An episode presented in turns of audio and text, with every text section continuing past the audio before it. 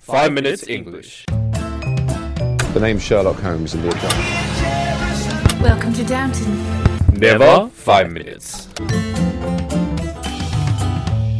Season Three，我们的微信公众账号已经开通了，我们在微信里会有我跟美女 Vivian 一起主持的 Sunrise on Five Minutes 的节目，每天讲一个英语方面的知识点，听力、短语、语法、阅读，利用你刷牙、洗脸、拉便便的时间，积累丰富的英语知识，提高英语能力。那怎么找到我们呢？在微信里搜索“每日五分钟英语”，那个黄色背景的爆炸头就是我们了。大家好，神经病。他妈这题目起的。 Hi everyone. 大家好，This is 黄色神经病 Jerry and I am 精神病 Alex。你知道神经病跟精神病的区别吗？ Yes. 啊，你知道啊，神经病跟精神病什么区别？哎来 So the first one is basically means this guy's crazy, and then the second one is like, and the second one is to do with nerves. So there's like a nerve disorder. 不是，如果从“病”这个词来讲， Oh well, if you're talking, 神经病说的是，比如说你神经有毛病， yeah. 他不是说你这个人真的发疯了。 Oh yeah. Well then, if you're talking about medical terms, then no. But 精神病是你真的是精神上面是有问题，要送精神病医院的， yes. 对吧？比如说 Jerry 就是属于要送精神病医院的。 好，我们在悉尼为大家广播。 Yeah. So we're broadcasting from Sydney. And welcome to season three of the Five Minutes English Show. Skipped Alex. 不要忘了，今天在我们的微信公众号里回复 three one one one three triple one 就可以看到今天的稿子了。 Anyway, Willix, I think you're getting on my nerves. 哦、n e r v e s 哎，nerves 不是昨天我们讲了这个，不是昨天，上礼拜，上礼拜我们讲的这个 nerve 不就是紧张？这个 nerve 不就是神经的意思 Oh yeah. Oh yeah，你这种 Oh yeah 是看片看多了吧？ Okay. yeah, so nerve is also used in a few ways to describe worries, nervousness, or anxiety, much like what we talked about yesterday. For example, if I say I suffer from nerves when doing a presentation, it means that when I do presentations, I am very nervous. 这个 nerve 也可以这样用，就是用来形容一些忧虑、紧张的心情，比如 suffer from nerves。这时候 nerve 就是名词了， Right. 对吧？ That's right. 就紧张的意思了。 Yeah, suffer from nerves. That's right. If you calm down your nerve, it means to relax. 然后 calm down your nerves 就是放松下来，哎，不要太紧张。其实，嗯、简单的说就是 calm down，please calm down。 Right.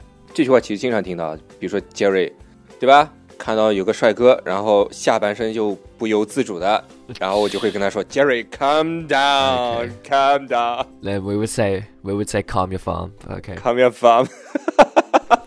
Yeah, so. Yeah, so.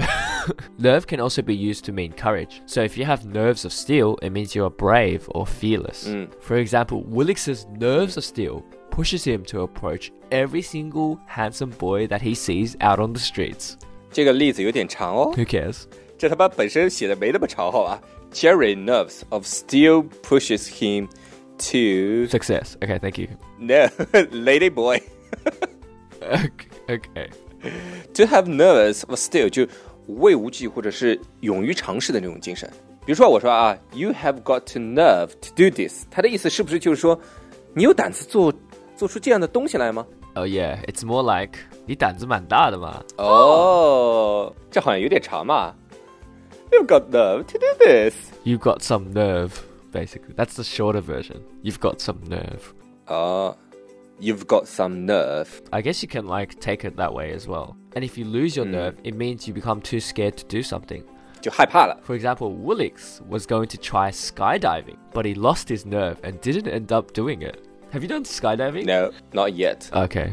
Okay, well then, I'm looking forward to you doing skydiving. It's in my plan list. Oh, I see, I see. I don't need to skydiving because I I'm diver. Oh, you're, you're a sea diver. I have certi- certificate. Yeah, you're a sea diver, not a skydiver. Sea diver，、突然变得很害怕，去尝试做某样东西，比如说有点临阵退缩。一般啊。其实碰到这种，就是你很害怕去做某件事情，我们会说 "Don't lose your nerve, you can do it"，就不要害怕，你可以做的，你可以，你你你可以的，对吧？你 OK 的，你行的。呃，你行 Yeah, 的。 that's a good example. 哎，但是这跟你说的这个 "getting on my nerves" 这个有什么联系呢？就你很紧张，还是我很有勇气啊？ Well, uh, getting on my nerves has nothing to do with bravery or whatever. It's a bit different in this context because Oh. when someone gets on your nerves, it basically means they annoy you a lot. 哦，就是把你惹恼了。 Yes, that's right. 它字面上意思就是碰到你的神经了，就等于说像踩到你的底线一样，让你非常的恼火、不开心。就 you get on their nerves，就比如说 Jerry 啊，把客户惹毛了， 就是挑战某人这种底线。换句话就是你惹毛人了，就是 you are getting on my nerve，你把我惹毛了。 Yes. 嗯， Basically, if someone gets on someone else's nerves, they're annoying them, but they haven't like broke the camel's back yet, if you know what I mean. It means they're still they're still tolerating the other person, but they're really annoying them. So they haven't like, you know, gone crazy because someone's annoying them basically. So yeah, it's like not yet. They're still like tolerating them. So yeah, it means you are making someone unhappy by saying the thing by saying something or doing something that the person doesn't like. 哦， So I think I hit a nerve when I spoke about Woolix's ex-boyfriend. It must have upset him Uh. knowing that he got dumped by his ex-boyfriend. 你刚才发声发出的这种声音，怎么像高潮的声音？如果大家喜欢我们的话，可以在苹果 Podcast 和荔枝 FM 里搜索“每日五分钟英语”，那个黄色背景的爆炸头就是我们了。喜欢我们的话，可以订阅我们的节目，或者给我们评论五星以资鼓励。也可以在微博或者微信给我留言，我每条都会回复的。也欢迎大家转发我们的节目，让更多的朋友参与到我们的节目中来。大家如果喜欢我们的节目的话，可以加我微信号，不是微信公众账号，是我私人微信号 a l e x 下划线 z q 下划线 y u，但只有每天晚上七点到八点才能搜索到哦。大家也可以在节目下方看到我的微信号，复制粘贴就可以啦。但是在微信里抢得到抢不到红包，那就得看缘分了。